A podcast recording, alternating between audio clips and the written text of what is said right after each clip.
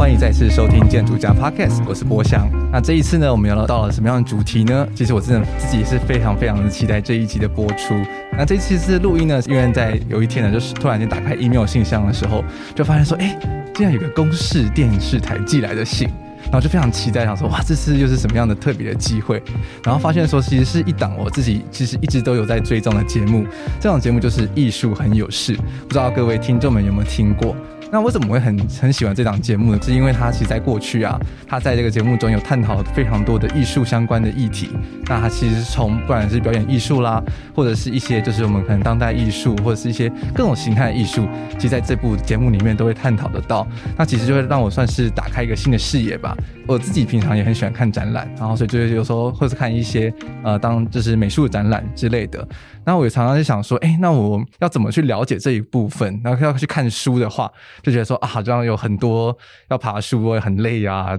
等等的。但是就可以借由这个节目，然后可以算是就是非常深入浅出的去了解。然后去接触到艺术这一块，那这次的为什么会有这样的机会？我觉得非常的特别，因为他们其实在今年的四月开始了他们的第四季的播出。那它的第一集呢，就是台湾丑吗？这个这么惊悚的标题呢，就非常打动我的心。然后就发现说，哇，他们第四季其实有非常多跟建筑相关的议题。那我自己非常期待，因为我发现说，其实，在台湾好像比较少在讨论像是台湾的城市、台湾建筑这样子的的节目。所以呢，我们这次就非常荣幸的可以邀请到我们这个节目的制作人还有气编来到我们节目中，那就让我们一起来欢迎，就是制作人许运康，还有气编陈雅萍。Hello，你们好。哎，谢谢博翔，博翔好，博翔好，Hi, 谢谢。是，那因为可能对听众来说，可能是第一次听到你们，那不知道能不能请就是制作人跟大家稍微自我介绍一下。好，大家好，我是许运康，呃，就是艺术很有事的制作人。那我们从二零一七年开始制作这个节目，到现在已经。五年了，是，然后现在进入第四季，那现在节目就是正在播出当中，希望大家都可以来我们的平台，呃，来关注我们的节目。是，那那是亚萍，要不要跟大家自我介绍一下？大家好，我是亚萍，我是在艺术很有事里面担任企划的工作，已经五年了。哇，所以就是两个人从节目起初到现在，就是一直都是这样合作的状态。对啊，因为这个节目，嗯，怎么说呢？呃，你做了之后，你就不会想离开了。哦、真的吗？充满了爱，充满了爱，对，想黏在里面。是，其实这样自己看这档这档节目的时候，也感觉到真的大家对于这档节目有非常多的期许，然后真的是投注了很多心力在里面。因为它真的是一个非常跟一般我们常看到的像是呃沙龙式的这样子艺术节目非常不一样的节目，就是他真的有去实地的走访采访，甚至我自己非常喜欢的片段，就是他们可能还会去模拟当时的情境。就比如说，像是之前在做那个谈到一些像台湾就是比较一些知名的画家的时候，他就可能会去模拟说，他可能在日本在学习那个技艺的时候，他的那些可能在用功的片段之类的。哦、那个是类戏剧重演，对对对，不过那个其实是比较少的部分，因为我们是在谈呃。我们现在其实今天我还在想说，这个日治时代、日剧时代跟日治时代 的那个名词的问题，那就讲呃日本殖民时代好了，因为我们那时候就是其实是在拍呃追寻不朽的青春嘛，嗯、那那个是一个就是跟台湾就是百年前的这个现代美术的这个开展有关系的一个几次，那所以因为那个年代实在是距离现在太久远了，那我们大部分能拍到的就是这些藏家啊他的装。状态，然后当然就是会用一些照片啊，然后作品啊，然后还有就是这些研究策展团队他们在整个追寻的过程，可是总觉得好像还需要那些创作的那些场景，然后可以让。观众可以比较能够同理的，就是去感受到，就是当时候艺术家创作的那种情境，就是有一些就是比较能够呃有感受性的一些画面，所以我们其实就找了几个地方，然后模拟黄土水，然后跟模拟陈志奇是他们创作时候的那个那个情境，然后希望大家就是可以。不觉得那个那个时代这么遥远，嗯，是对。不过大部分的时候，我们其实都是拍当代的创作者，就是当代的艺术家，所以其实都可以看到当时候的这个，就是他们正在进行的这个艺术发生的现场。嗯，了解。那其实会会提特别提到这个部分的话，就是我觉得这个节目非常特别的地方，就是它可能不太，就是因为我们之前可能大家看国小啊或者国中的时候，像美术课啊或者音乐课的时候看一些纪录片啊，他们可能都是就是用一种非常字正腔圆的方式，然后跟你说哦，这个音乐是谁做的，然后然后是住在什么什么的，对，那个年代，对 对对，对我们比较不想要用这种方式呃再来做艺术节目，因为呃其实当时候会做这个节目也是。是觉得对既有的呃艺术节节目的这种呈现，觉得呃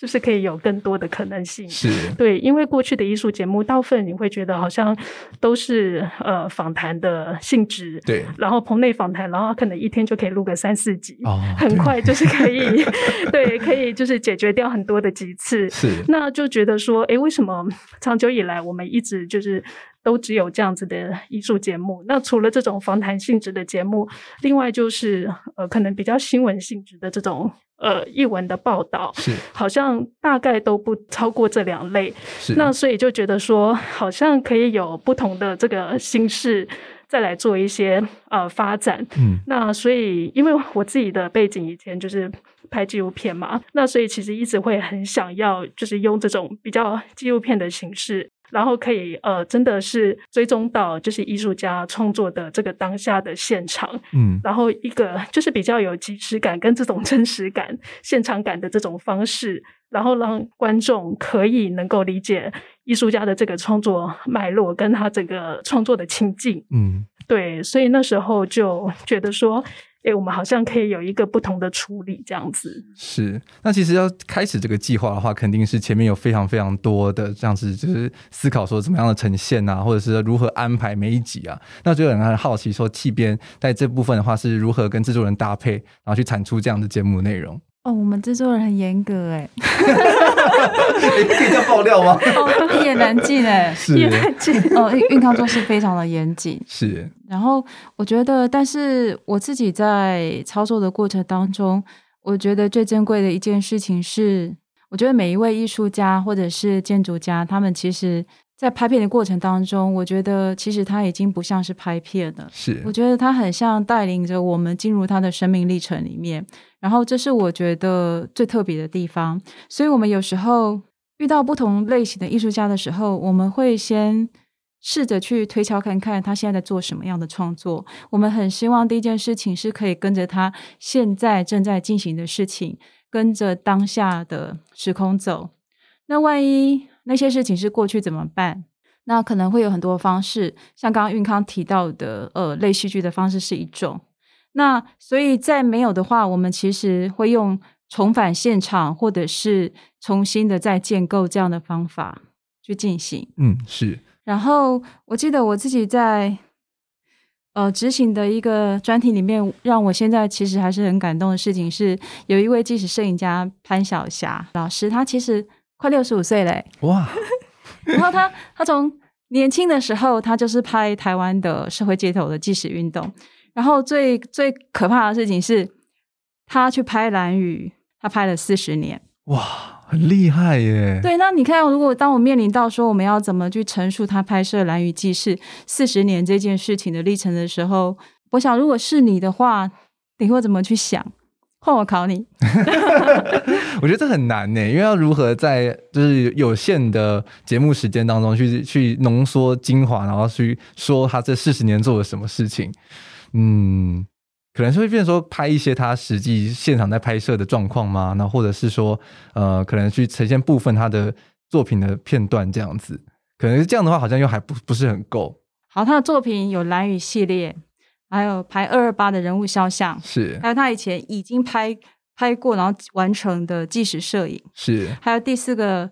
呃类别是原住民的人物肖像。哇哇，这个感觉范围就更大了，跟谁对不对？对。OK，那我先举例好了。嗯、我后来锁定蓝屿纪事，因为我觉得他记录蓝屿四十年。如果大家有去过蓝屿的人，不知道对蓝屿的印象是什么？像博翔，你有去过那个兰屿吗？有，我去过，印象非常非常深刻。你什么时候去的？我大学的时候，那也真的是可能五年前了吧？五年前，快十年前了。好，你对兰屿的印象是什么？我那次去的时候非常非常幸运，就是我们刚好遇到了大船下下海，所以就看到就是那些达达悟族人，他们就是真的是着了他们传统的服饰，然后就扛着他们刚雕好然后的那个船，然后就是举办他们一系列的仪式之后，然后把它就是一群人一起把它搬到海上面去。所以这个一幕就是对我对兰宇真的最印象深刻的地方。但我我我其实我在研究潘晓霞的作品的时候，我先把他的兰屿纪实的摄影阅读完毕，然后你会发现他拍摄的内容其实都是捕捉当时兰屿他人还有生活情形最朴实的状态。那我其实阅读了过去之后，我知道潘晓霞老师他还在拍的时候，我会问他说：“你现在还想回兰屿吗？”他说会。那如果你想回去，你还想拍什么？他说：“兰屿其实变了很多，但是从四十年前他开始拍的一位老夫妇，他们现在还在那边哦，而且他们还住在那传统的地下屋。哇，真的啊，然后他现在四十年后，他最想做的事情是在帮他们拍一些照片。”他想要再捕捉他眼中还留留下来的传统，所以这样子其实故事的事件就成立了。所以那一套蓝雨之行，我们就规划了，比方说四天三夜，然后我们就跟着潘晓霞老师，然后一路坐船、坐飞机，再回到蓝雨，然后陪他去完成。应该说，他让我们陪他去完成，去记录他完成最后的这个拍摄的过程。所以，我其实我们想讲的是说，他除了重返现场之外，我们也在进行现在进行的创作。嗯，是。所以，变成说同时去呈现这两个部分的话，在节目上会要去怎么样去拿捏这个比重？嗯、呃，其实有时候蓝鱼这个事情很特别，我们希望拍更多更多，可是其实那边的交通，你只要天气不怎么样。他立刻飞机就不能够飞了，哦、所以当时我们 才到那个台东机场的时候，天啊，本来是说天气好好的，然后立刻说飞机不能飞了所以我们一天就不见了。哦，是。那其实我们在公共电视工作的话，我们是有经费上面的考量，所以其实我们无论如何这四天三夜里面必须把这个工作完成，那我们就延了一天，对，然后隔天再出发。那出发的时候，其实我们就先去找了呃老师，就是老师要拍摄的对象。对，然后其实我觉得还蛮赶的。然后，但是其实我觉得兰屿很特别，是说如果我们一般的要去拍纪录片的人，是不容易进入到那个他们很很生活，然后很平民的生活的这一部分。是。但是因为我们跟着老师的步伐走，所以其实我觉得我们能够争取到他们对我们的信任，然后其实很快的，我们就可以跟着他们的步伐，这样子进入他们生活里面去拍摄。所以其实后来还是有完成任务，是。然后最难的事情是，因为老师他很想去找呃兰屿作家夏曼兰婆安。哦，OK。对，所以这件事情我们就要很早很早以前，其实我们就要跟要去问问看，说老师那时候刚刚好有没有在蓝屿？是。对，然后很幸运的是，我们那一次的旅行要去的时候，老师他刚好回到了岛上。是。对。哇。真的很幸运，对，然后所以我们就找了第二个人物，嗯、然后这两个人物其实，在当时潘晓晓老师年轻的时候都有拍摄过他们，所以我们这次就是在记录了他们数十年后的样子。嗯，对，所以等于在节目里面的作品，其实最后我们会从过去，然后现在，对这样的作品的比对，是了解。所以其实变成说，在这档这档节目里面，其实会非常。呃，注重的就是所谓的现场性跟重返性嘛，就希望是说可以同时这个像惊喜对比，或者在惊喜的对话的方式，去让整个节目的深度是变得更深的。那我就先想问徐制作人，就是当时候是有受到什么样节目的启发吗？就为什么会想要以这样的方式去构思节目？嗯、其实。我觉得我们节目啊，呃，每一集的处理的方式都不一样，因为其实我们面对每一个艺术家的创作，然后呃，艺术家的个性，然后艺术家作品的这个这个精髓之处，其实都很不一样。是，所以我们并没有一个呃一致的方式，然后去面对每一集的节目，其实是几乎是每一每一个每一集，就是都是一种都像拍个独立电影这样子，量身定量身定做，对，然后是一个克制化的一个过程。所以，它其实没有一个怎么样子的公式，然后去做这样的一个节目，而是我们每次就是当当我们就是在了解一个艺术家他的创作的时候，就是几乎是要把他的 整个。呃，生平，生平对他的生平，然后他所有的作品，然后跟以及他现在就是正在进行的呃创作这个部分，其实全部都要了解。那全部了解之后，你再看你要从什么角度切入，对，然后在这个很有限的时间里面，你到底要去呈现艺术家的哪个部分？因为其实我们拍的很多艺术家都是这种数十年的这种创作历程，那你要怎么样在这个十几分钟？顶多二十几分钟的一个篇幅里面，然后去呈现这个艺术家的一个面貌，然后可以掌握到他很核心的部分。我觉得这个是节目比较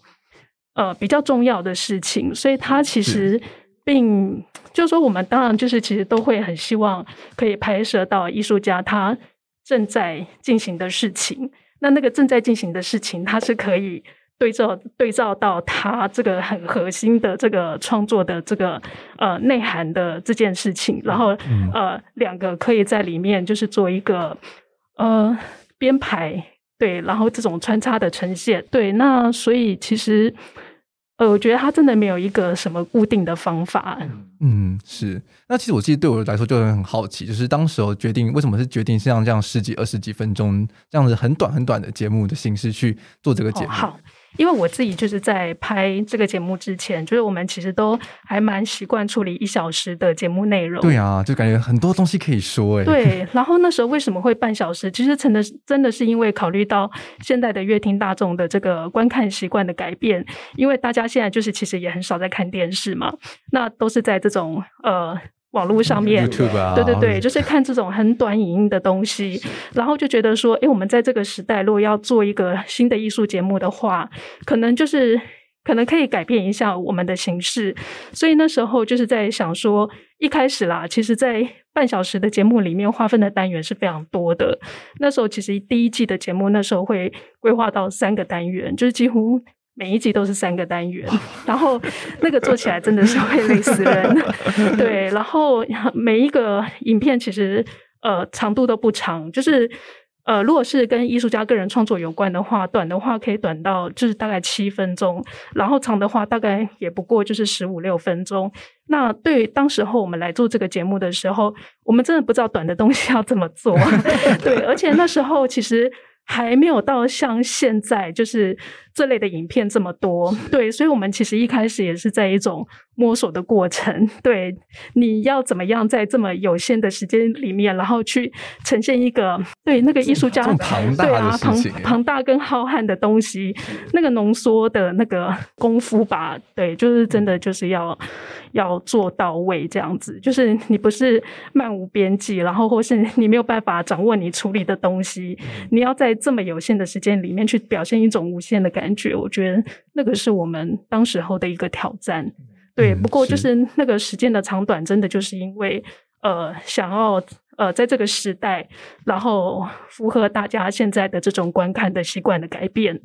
哦，所以其实网络像新时代，像是我们像 TikTok 啊，或者像是一些 YouTube 的那种收听习惯，其实也默默的改变，就是电视做节目的时候对于格式的一些就是既定的印象。其实会耶，因为那时候我们、嗯、其实我们节目一直到现在都还是在礼拜六的下午两点多的这个时段。那这个时段就是其实大部分的人都不会在家，是对，所以我们其实其实从一开始就觉得说，我们节目一定是要在网络上面存活的，嗯、对，然后所以就是一定也就不是。过去的这种传统电视的这种观看习惯下产制的内容，它一定就是要在网络上面可以活得下来的东西。嗯、是，那有点好奇，就是气编像刚刚我们提到说的这么多的内容，那所以就是在后续的可能节目的编排上，或是就是整个脚本上设计上的话，会怎么做做影音呢？我觉得其实我是蛮发散型的个性，你要知道，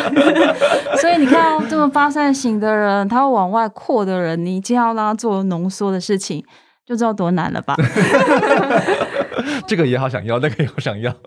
就基本上我们回来处理方式，就是说我们拍完，假设我们的一集的艺术家是拍十几个小时，那我的做法，每个人做法不同，我是真的从头到尾会把拍带看过一遍。嗯，那尤其是我我专访的艺术家，我们会把他重要的访问内容，假设是一个小时，我几乎都把它听打出来。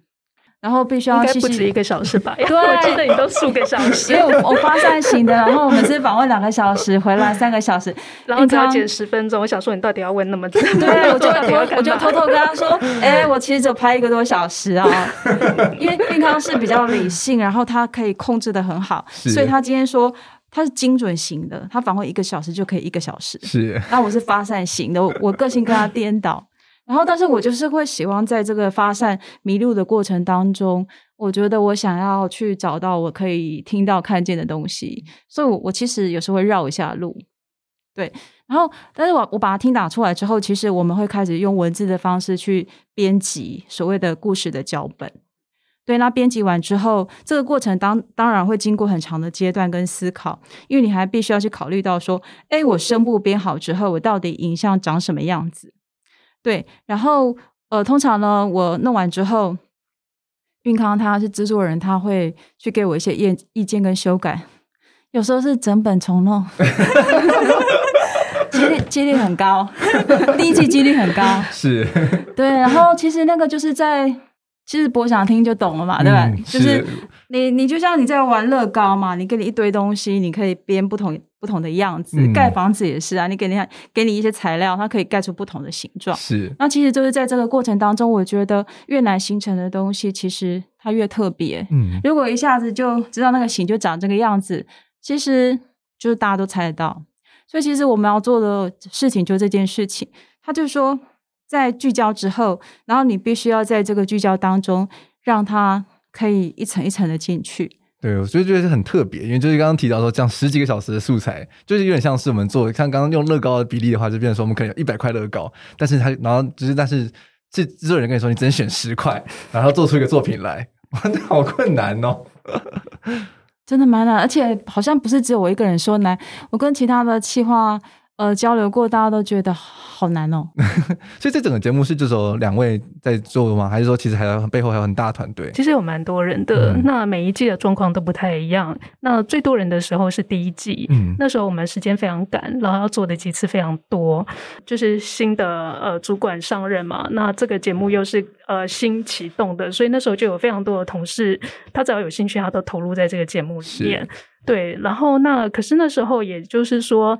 呃，难度也很大，因为那时候都还不知道这个节目到底要长成什么样子，然后大家的背景也都各自不一样，然后你要你好像这个节目又很难找到一个好，你第你第一集出来了一个样子，然后其他几次都可以呃套那个模板上去。对，这个节目就是没有办法，它一直到第四季都没有办法这样子，而且其实我们算是越做越不一样。对，其实每一季都有在尝试新的做法了。嗯，对，所以就是说，其实现在我们一直以来就是除了公司内部的同事之外，也有会外的一些编导跟企编共同在做这个节目。那只是每一季的人数可能都。会呃有一些变动这样子，嗯、是那这些听众听到这边就觉得说哇，这个节目真的能一步一脚印的做到现在，真的是得来不易。就是要采访这么多的人，然后这么庞大的每个艺术家这么庞大的故事，然后就要去把它梳理到变成说每一集十分钟的呈现。那到了今年呢，所以就是第四季就播出来了。那其实想必就是在之前也是一个非常庞大的准备工作嘛。那我其实就非常好奇，是说为什么第四季的节目主题会定向叫做向艺术核心内寻挖掘哦。其实这个是一直都是这样子，oh, 就是这个算是我们的 slogan 吧.就是探索艺术核心的记录影像。对，这个是我觉得节目一直以来的一个方向。对，只是它会可能越做越多元这样子。嗯、是，但是默默就发现说，哎，好像第四季开始有比较多的关于建筑相关的主题。我相信可能对于就是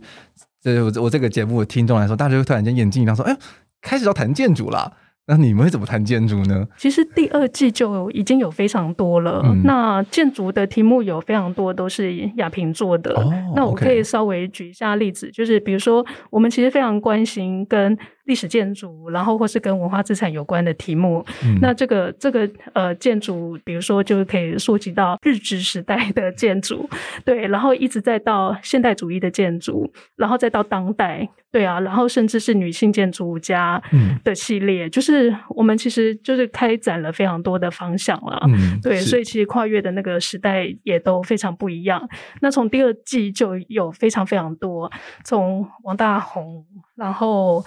还有邱泽兰。哎，对，那个是女建筑家，建筑家，对对对，威尼斯，然后威尼斯建筑少年展，然后还有呃历史建筑修复，对，然后第三季也有像谢英俊建筑师嘛，哦对，刚刚还有像比如说黄生远建筑师啊，是等等，就是其实非常非常多，然后也有拍日本建筑师建筑师在台湾的一个主题，嗯，对，那第四季的话，亚萍也许可以讲一下，哦，第四季我拍的是建筑师廖伟立。然后还有自然洋行，因为它代表了二零二一年自然洋行代表台湾到威尼斯参加建筑双年展，是对，所以我们也有跟这个主题。我觉得今年比较大的议题，就对我而言挑战比较高的是。难民的议题，对慕尼黑的建筑展，嗯、然后它是台湾第一次哦，它那个慕尼黑大学的博物馆建筑博物馆，它第一次全部都是以台湾的建筑作品为主，哦、是台湾有史以来在国际间最大的一个建筑展，然后总共有一百多件的案例，然后策展人是呃裘振宇先生，他常年在欧洲教书，对，是呃建筑史学者，嗯，对。那我会认识他，是因为在二零一八年在威尼斯建筑双年展拍摄我们台湾馆田中央的时候认识他。他当时在欧洲他，他他很厉害欸。我们其实台湾没有建筑博物馆，然后国外那些大的建筑博物馆，我们喊几个台湾的建筑师。没有听过，然后其实因为裘振宇他长期他以前是中原大学毕业，是然后当过黄生远的学生，是所以他后来到欧洲的时候，他就觉得嗯，立志要让台湾的建筑作品可以让国外有机会看到，嗯，所以他就是呃耕耘了很多年。那后，后来呢，在那一次二零一八年在威尼斯跟他见面之后，我听到他提到说，哎，其实欧洲有很多难民的议题，我记得他。那一年在威尼斯的时候，他跟我讲解了很多很多，比方说在法国，他们怎么用公共建筑的空间，就是改造，然后让难民他们可以在那边有一个活动的空间。嗯，从那时候开始，然后慢慢跟他联络好几年，然后发现天啊，他真的就是说，他要到土耳其。帮叙利亚难民，就是叙利亚有有四百万个难民，他会跑到土耳其。是，然后土耳其那边的难民议题很大，所以他长期在土耳其的大学教书，所以他决定在那边帮难民盖一个中心，世界公民中心。对，嗯，对，然后就是这样的因缘。那可是其实疫情很严重，我们是没有办法过去拍摄的，因为就连他在慕尼黑策展，其实台湾都没有。策展团队可以过去，只有当时留他跟他的助理在那边，所以他一边盖难民中心，一边还是不忘记说要把台湾的建筑作品带到欧洲去。对，所以这次我们就是真的是破天荒哎，因为他说要做两集慕尼黑，然后我想说啊怎么办？我们又不能去拍，那后来怎么处理呢？所以。就是很谢谢裘振宇先生，他其实我们特别请他帮我们找了拍摄团队，那我们做密切的沟通。然后呢，呃，请他帮我们侧录所有的布展的幕后，然后还有展场现场。然后那个时候呢，其实慕尼黑大学他们也很协助，他们有呃用了专业的机器做一个呃整个开幕，然后还有展览现场的那个台湾作品的拍摄。是对。那另外一个事情就是土耳其那边呃。裘振宇他有请了当地拍摄的团队帮我们记录了，就是说有一些呃建造的过程。可是最大难题来了，我们节目其实很重视原创性，不是应该说这是我们的责任。我们我们我们怎么可以 只剪资料画面呢？所以其实，但是我们真正的核心，不管它的形式如何完成，我们其实最在意的是要把这个。就是所谓的艺术的核心价值要说清楚，是。所以在在这样子的状态之下，我们怎么怎么去思考这个逻辑？所以后来我们就把它定为慕尼黑的建筑展哦，这样的大议题，然后两集，然后其中有一个个案是土耳其的台湾雷伊汉勒中心，嗯，那其他的作品我们选中了呃台湾的社造案，嗯。我想你是你会觉得很奇怪吧？一个建筑展里面，其实大家看的都是一些比较壮丽的建筑物，是或是建筑家。可是我们选的是社造案，对啊，为什么会那么跳痛呢？那知道是谁选的吗？应该就是您选的吧？哎、欸，其实不是，我们那时候也吓一跳、欸。哎，我们后来就是分析他们这次慕尼黑建筑展里面的一百个个案里面，到底都挑了什么？是，其实这个是。王俊雄老师，中原大学的蒋亚军老师，然后还有策展人裘振宇先生，他们一起决定的。哦，为什么我们台湾要给欧洲的观众或全世界的观众进博物馆的时候看什么样的建筑作品？嗯，猜猜看，为什么选社造案？可能是因为因为像刚提到的难民的关系吧，就是如何去救济，或者是说去帮助有需要的人这样子的关系吗？其实有一点接近，就是说，当我们台湾的建筑要跟世界分享的时候，我们可以分享的东西是什么？嗯，我觉得这是一个很大的 Q。然后他们有说了一句很重要的话，就是说“台湾行动”，它主题是“台湾行动”与社会对话的建筑。台湾做了什么行动？然后来。中原的蒋亚军老师，他就带着中原大学的建筑系的学生，他们花了一年多的时间在台湾跑了社造，然后他们发现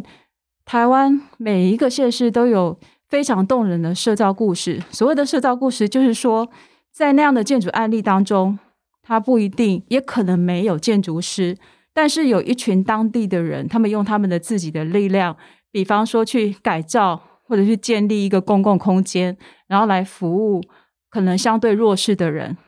那其中有一个案例，呃，叫台东孩子的树屋。这个其实大家都知道，陈爸他呃毕生在台东，其实他当时是从台北，他形容自己好像也也迷路过，然后后来他返乡回去台东，然后他有一次发现说，诶，为什么有些孩子，比方国中高中生会在家门口？后来才发现说，哦，原来他们好像晚上放学了也没有东西吃，没有没有地方去。然后后来他就决定开始要盖一个公共空间，让孩子放学的时候可以到那个地方去吃饭，然后读书。然后后来到后来，甚至小孩子他隔天他去学校便当，他们书都帮他准备好。哇，真的很有爱心哎。对，嗯，所以就当我们思考到说，建筑它的意义是什么？它不一定是一个。漂漂亮亮的房子，对，就说后来裘振宇跟我讲说，他就回去赶快，因为他他在慕尼黑嘛，然后那时候疫情不能回来，然后台湾是蒋亚军老师有有跟裘振宇去跑过那个社照，然后最后决定的时候，其实也要跟慕尼黑博物馆的馆长讨论，然后馆长说怎么可以呢？这个案子不行，因为。不能叫小孩子去盖房子哦，对，这是违反儿童人权的。因为因为那个孩子他们很多很小嘛，比方国中生，他们那时候盖那个书屋就会一起帮忙弄东弄西的盖房子。嗯，然后来馆长他听到这个故事的时候，其实他既惊讶又感动。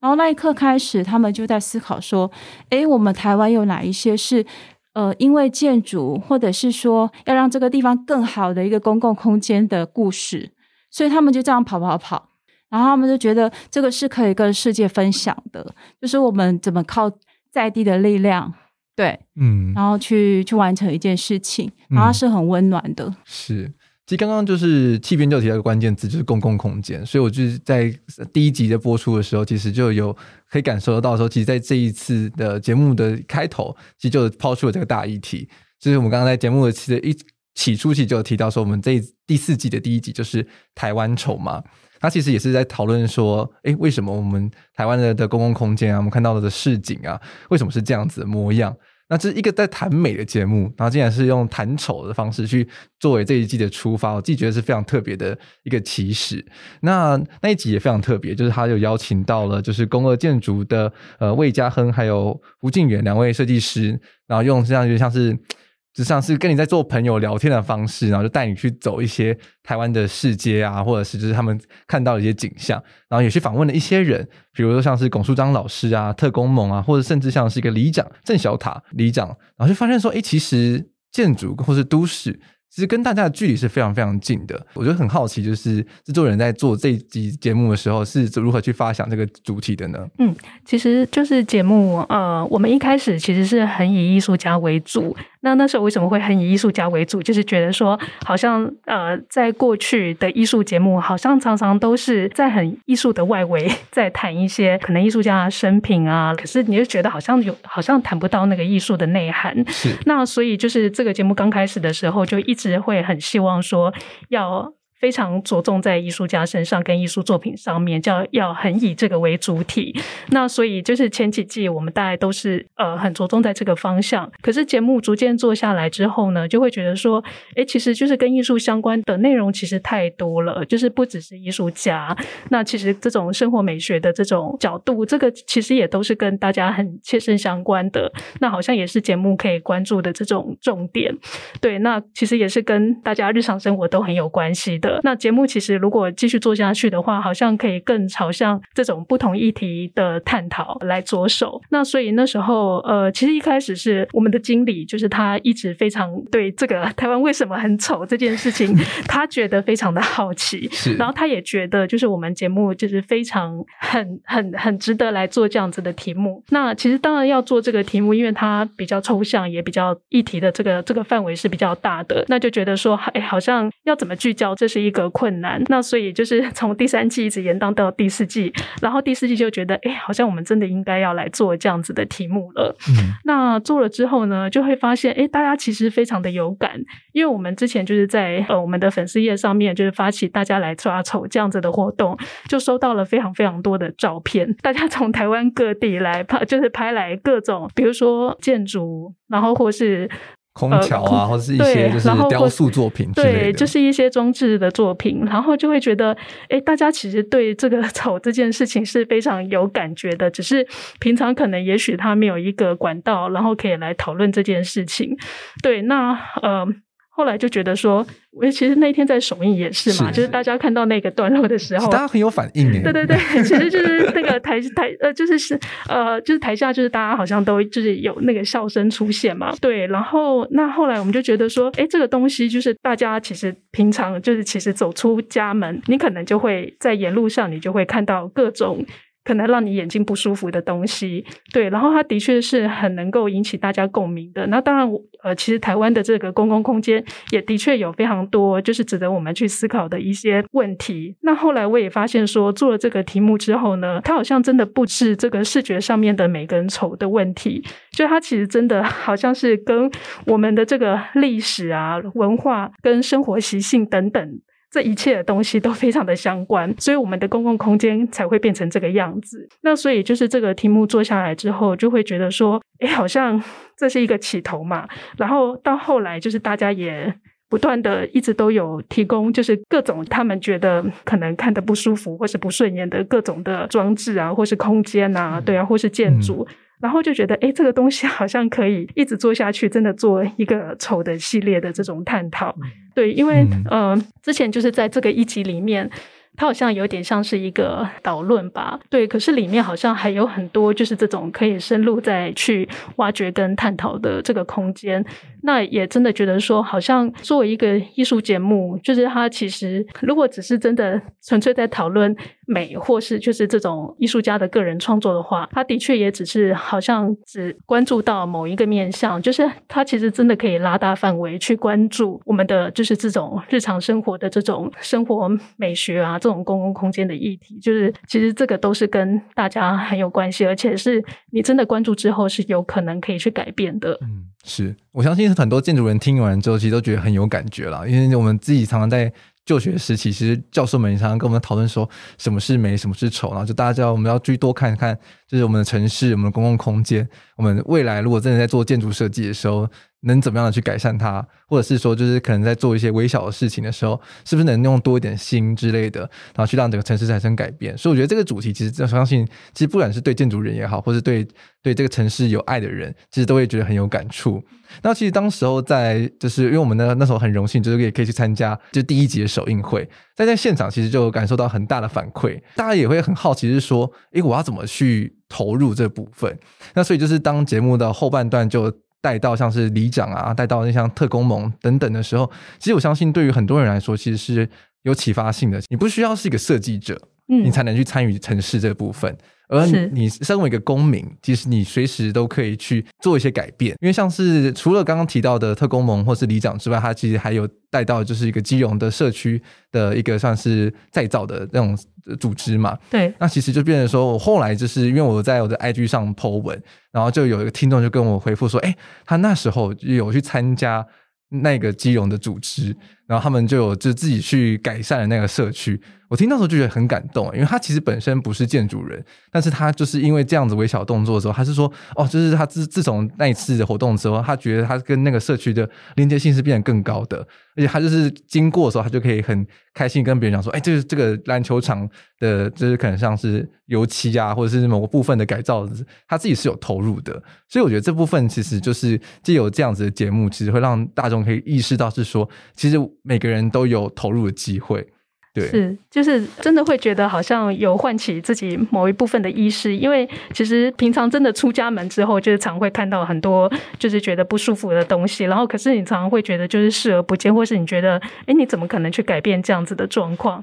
可是就是透过在节目里面，就是我们访问了这些不同的人，其实真的知道说，哎，就是如果你真的开始有意识，然后跟甚至有行动的话，其实你真的可以改变自己。周遭的生活的空间的，那像嘉亨他也有讲到嘛，说他们那个社区可能住了很多设计师，所以那个里长就特别忙，他可能常常必须要接电话。对，那这这种东西其实就是对啊，如果有反应，然后有沟通，如有表达意见的话，对啊，其实真的就有可能可以改变些什么。嗯，是。但其实观看那个节目的时候，其实也让我有引起了另外一个很很好奇的点，想问企编，就是你会不会觉得建筑人其实讲话特别难懂？嗯、呃，你是指建筑师吗？对啊，建筑评论者，只是跟建筑相关的这些工作者，会不会觉得他们讲话特别难懂？哦，有啊，谢俊老师 讲话，我总共访问三次。嗯、呃，第一开始我跟导演都听不懂哎，因为我第记得第一次访问的时候，他跟我说他最讨厌的东西就是房子，是，然后。我在想说，那老师你不是建筑师吗？然后你说我最讨厌的是房子，然后那时候他不是在日月潭工作室是一个帐篷，他说，所以你看啦，我就是住在帐篷底下。所以他就抛这个问题，让我去理解他的建筑理念。是。那像我们的门外汉，所以一开始其实当我知道做谢英俊建筑师的时候，我知道他是一个在后重建建筑师，然后不止在台湾，在东南亚，在大陆盖了四千多所。天啊，我要怎么去理解他的建筑理念？对，他就抛了这个问题给我，那我就必须要去思考说，哦，他讨厌房子。好，那他现在。呃，讨厌房子，那他去盖什么房子呢？然后他去怎么盖呢？好，然后研究完之后，那他为什么一定要搭个帐篷住在少主里面呢？那我的直觉就告诉我，这个应该是我做他的专题的重要的关键。嗯，然后在这个过程当中，我就摸索了一阵子，我一一的、一一的透有跟他接近，看他煮饭，然后让他带我去少主，然后让带我重返。他的德恩雅纳帮德恩雅纳重建的地方，然后慢慢去领悟这些事情。后来慢慢尽我尽我们的能力，不断跟运康讨论，然后呃找到了答案。然后找到答案之后，把它实践在那个专题里面。那后来老师说，我们应该有读懂他的东西了。好，恭喜！大概是这个过程，所以我觉得要看建筑师，像。黄声远老师他丢的议题是，他要创造的是自由空间。天哪，什么叫自由？那个博想，你觉得建筑师讲说他的建筑理念是自由？哇，这个真的高深莫测。可是我们得懂啊，不然 如果如果不理解自由是什么的时候，去如何制作他的建筑专题？是，其实大概就是这个意思。嗯。所以真的很难懂。是，我会特别抛这个问题出来，就是因为我前几天就跟我一个好朋友在聊建筑这件事情，因为他也是在做建筑媒体相关的，在做出版的同朋友，然后我们就聊到说，其实建筑师或者就我们建筑工作者有个坏毛病，就是我们很喜欢故弄玄虚，就我们很喜欢把事情讲得很高深莫测、很难懂，但这其实就会变成是一个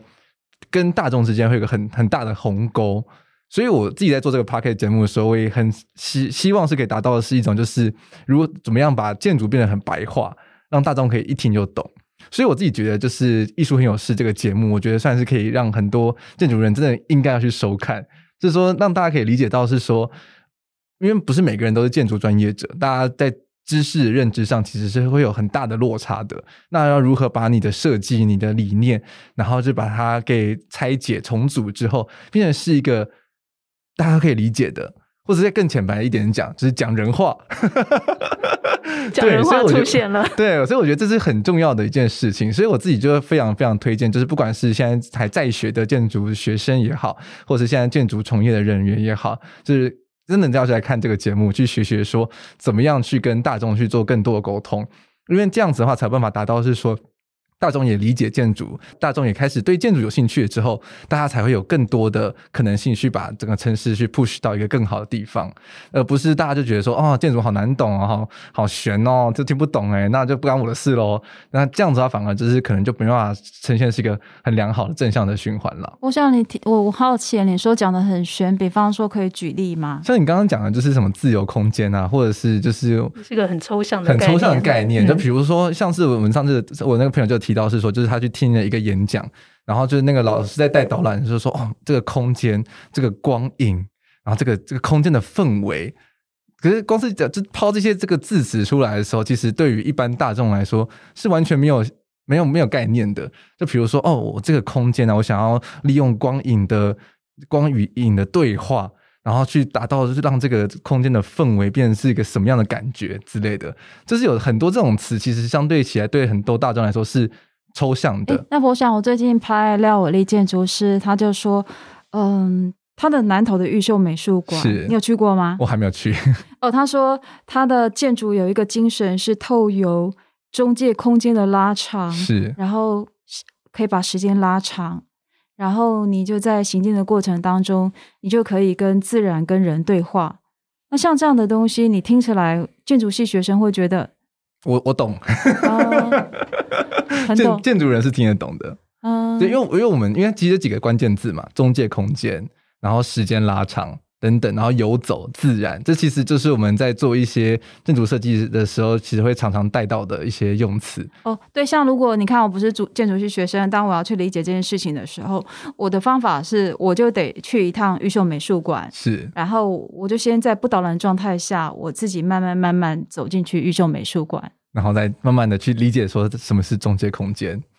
然后我就发现说，哎，为什么台湾有一个建筑师？我明明要去美术馆，可是我必须要经过曲曲折折的路径，而且我的个性是不小心我就会分心，我就会在他开的框那边看外面的村庄，我就会看很久，就忘记我要去那个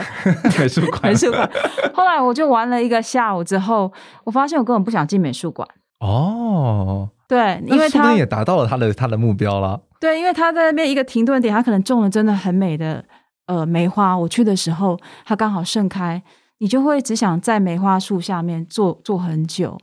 然后坐完之后，你再看看九九峰那边，又有一种懵懵的感觉，你就会一直想看着它。然后来没多久之后，你望向另外一个角度，平年村它夕阳了，然后就整个鸟瞰整个村庄，你会觉得怎么会那么美丽？然后你你根本就忘记你本来是要去看展览。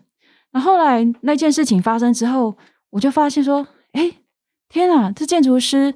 不是通常都是只关心一个建筑主体吗？他怎么在外围做了那么多事情？而且他似乎想办法让我去迷路，我真的有这种感觉。可是那是我个人感觉，是不是等同于他的建筑精神？所以后来我就会先把我心目中的问号，或是最直接的感受，或是运康常常跟我说，你看什么东西对对你这种感觉。我其实每次都是会有这种无感的东西先去体验那件事情，然后体验之后，其实我会同时会去读很多他的书作品，或者是甚至评论家的东西，然后最后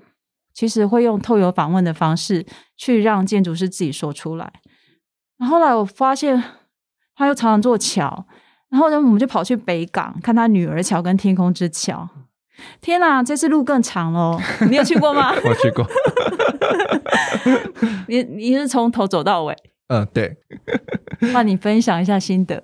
嗯，我记得它的那座桥就是有很多就是折板造型嘛，所以它就是会有去围塑出了很多让你可以去停留然后观看的空间。然后而且它的两个折板两边又是会是有有矮的有高的，所以你有时候可以往外看，有时候但是就把两边遮蔽起来。所以它就是会借由这样子，就是看与不看，然后就是呃遮蔽与不遮蔽这样子的关系，然后去让你就是好像跟环境有时候是连接在一起的，然后但是有时候又好像跟是断开来的状态。所以连你也自己不小心，有时候会忍不住想要停下来，对不对？对啊，对啊，对啊。那你会不会觉得这样的建筑很奇特？嗯，我觉得这就是一种路径的设计，这就是我们在建筑在做设计的时候，其实会再多多思考的东西，就是如何让人在这个空间之中是可以逗留的。所以后来，当我再去发现说，原来它每个逗留点，它其实也要你眺望北港，呃，可能是历史，可能是自然景观，比方说日出的位置，或者是北港朝天宫妈祖神像的位置。我后来就。我其实到很后面才发现这件事情，然后后来我就想说：天啊，我觉得建筑它有时候很厉害的地方是，它其实是一个立体的东西，他要去看周遭的很多事情，但是那个向度可能是历史、人文、自然跟生活这件事情。后来我就慢慢的哎，就更着迷他的建筑作品。那后来你就会去思考说。为什么会有这样的这样的想法发生？后来我们才追溯到，原来他小时候在通宵小镇，他们就是我们那个台湾传统的典型的小镇，很淳朴。然后那那个巷弄啊，可以穿到传统的市场啊，穿出来之后又是一个慈惠宫，然后小孩子每天要被跑来跑去的。然后其实就像一个迷宫，然后就是一个很很大的公共空间广场的概念。对，所以后来。慢慢到很后面的时候，才知道哦，原来他想要把那样的生活记忆跟他认为快乐的快乐的一个空间吗？然后把这个东西是否可以转移到不一样的建筑的主体里面？是。那我觉得这件事情其实我我我蛮感动的。对，那我觉得每个时代的建筑师，他有他那个时代。呃，成长美好的东西，然后即使物换星移，他他仍然其实觉得相信这个美好的东西是可以透有建筑的一些，即使是人为再造，然后让他想办法让我们人进到那里面，不管是路径里面，他可以有机会去遇见这些事情。嗯，对，我觉得。我觉得很感人。嗯，是。那其实就真听完企编分享，就接下来要播出的节目真的是精彩可期了。因为像企编可以听得出来，其实自己走完这些地方的时候，对于这些建筑师，对于这些作品，其实都非常非常的有感触。我相信这样的心一定可以从节目之中可以传达出来，而且感觉起来就是刚刚听了就是企编的分享的时候，觉得企编也真的是已经是一个懂建筑的人了呢。我是谢谢他们教会我一些事情。我觉得我我做这么多建筑之外之后，我觉得我有个很大的感触是说，其实我觉得生活的痕迹，不管是建筑的痕迹，真的是不能够呃轻易的就用挖土机那样的方式把它铲平。但是很可惜是，台湾很多地方其实一直一直在发生这件事情。那其实你东西没了就是没了。所以之前我记得运康他有提到一个，就是戴文跟亚萍他们在大道城，其实为了要留住一个老房子，他们呃去改造它的那个方法是用叠加的，一层一层叠。那它叠的东西包含了时间跟记忆。我觉得这个东西虽然过程很辛苦，然后也不容易，但是我觉得有一群建筑人在做这件事情，其实我看的都是很感动，因为嗯，每个时代的东西如果。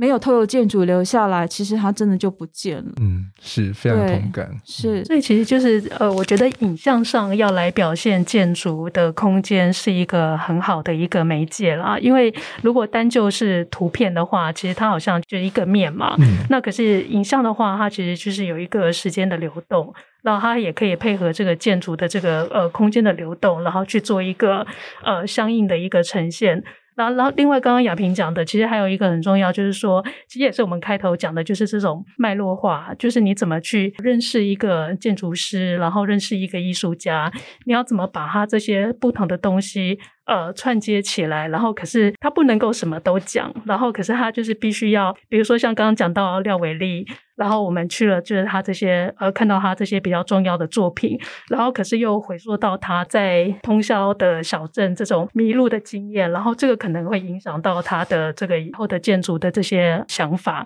那这个东西都是我觉得节目要去把这些不同的东西给串接起来，对，然后让观众可以有办法。进入他的作品，然后进入就是他的精神世界。我觉得这个就是节目很重要要抓到的事情。嗯，是哦，所以这真的是大家真的非常非常的值得期待，就是这第四季的播出。那在节目的最后的话，当然还是要跟听众们再次再次的个说一下，就是这个节目呢叫做《艺术很有事》，它就是每周六的下午两点三十分会在公视的频道首播。那它礼拜天的下晚上七点呢，在公视三台还有公视 Plus 都会同步的上架。而且这个节目最特别的地方就是它同时会在脸书还有 YouTube 都会上架，所以大家就是不一定如果这样，可能很多人家里没有电视的话，也是可以在 YouTube 跟脸书上找到这个频道。那在 Facebook 或是在 Instagram 上面的话，只要搜寻“艺术很有事”的话，都可以看到相关的连结，大家可以去马上收看这第四季的节目。那其实刚刚听了这一集节目的讨论的时候，其实就是说，不管是建筑人或是非建筑人也好，第四季的节目都是精彩可期。但是我刚刚提到的，像是廖伟丽。那自然洋行，或是我们刚刚提到邱占宇老师的那一集的小建筑大改变，去讨论慕尼黑建筑展的台湾行动，然后还有很多非常多精彩的内容，不只是建筑，甚至像是一些行为艺术啦，或者是一些跟疫情相关的主题，其实我们建筑人也可以去多多。扩展你的触角，去多了解，因为其实那个艺术其实都是非常非常相关的。那我也非常期待是说，就大家各位听众们去看完这个节目之后的感想，也可以在 Instagram 上跟呃，就是艺术很有事的这个团队去做互动，让他们知道说，哎，其实。很多人在看这个节目，我相信对于这些制作团队来说会是非常非常大的鼓舞。是，谢谢谢谢博翔。嗯，好的，博翔。嗯，好，那我们节目就到这边告一段落。谢谢两位来到我们节目中分享了这么多精彩的故事。好，那我们下次再见，拜拜，拜拜，拜拜。